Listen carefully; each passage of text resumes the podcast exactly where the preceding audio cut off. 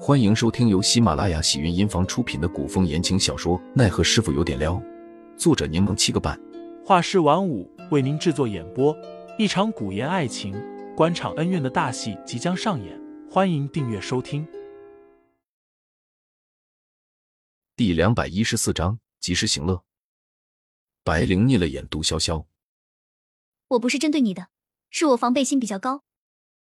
那你也是厉害，我根本都没感觉到，竟就中毒了。这有什么？我既然善于解毒看病，必然也熟悉下毒，白灵口气悉数平常。不让人察觉乃基本操作。杜潇潇竖起大拇指，牛逼，厉害厉害！白灵从众多药瓶中选中一个药瓶，从里面倒出一粒药丸，说道赶紧吃了。：“杜潇潇接过，直接放进了嘴里，又绕到屏风外，赶紧倒了杯水，将药丸咽了下去。之后，他动作僵了僵，忙问这水没问题吧？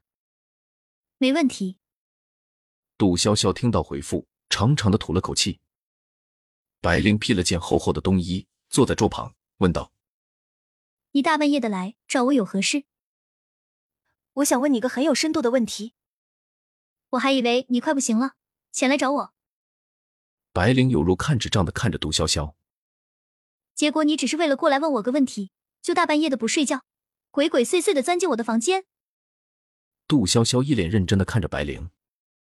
这个问题很重要，我觉得没有人可以帮我解答，唯有你的答案才能让我毫不怀疑的接受。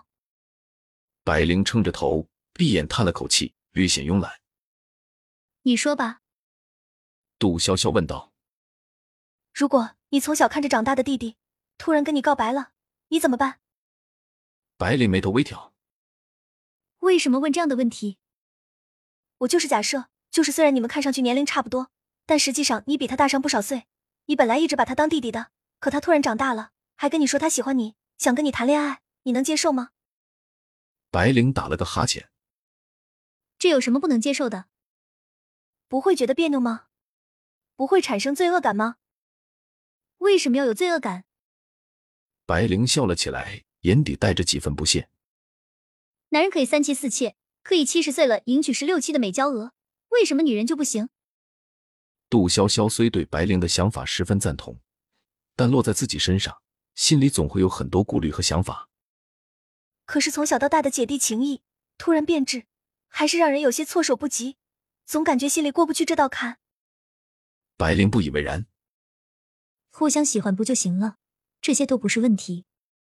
而且凌寒看着也不像是弟弟，反倒总是照顾你，并且凌寒虽然看着冷，但应该是个长情的人，认准一个人说不定就是一辈子的事。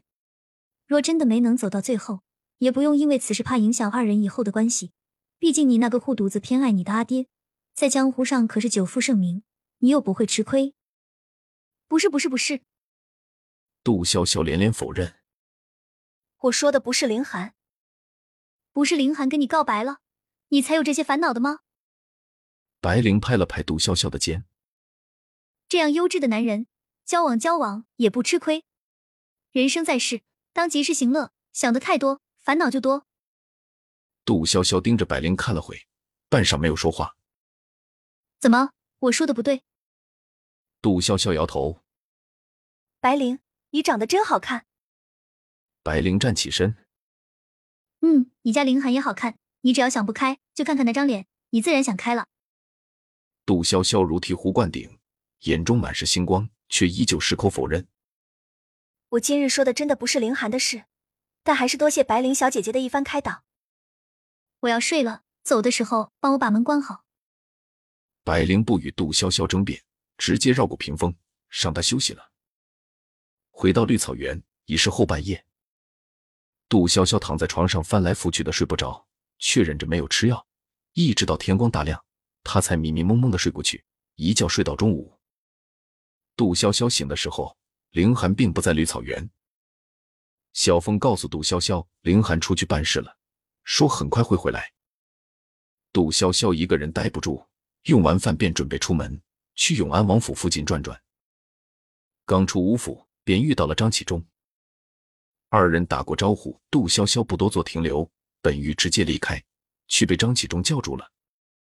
杜姑娘，今日天气阴沉，风又大，若无必要，还是待在府内的好。无妨，我不怕冷。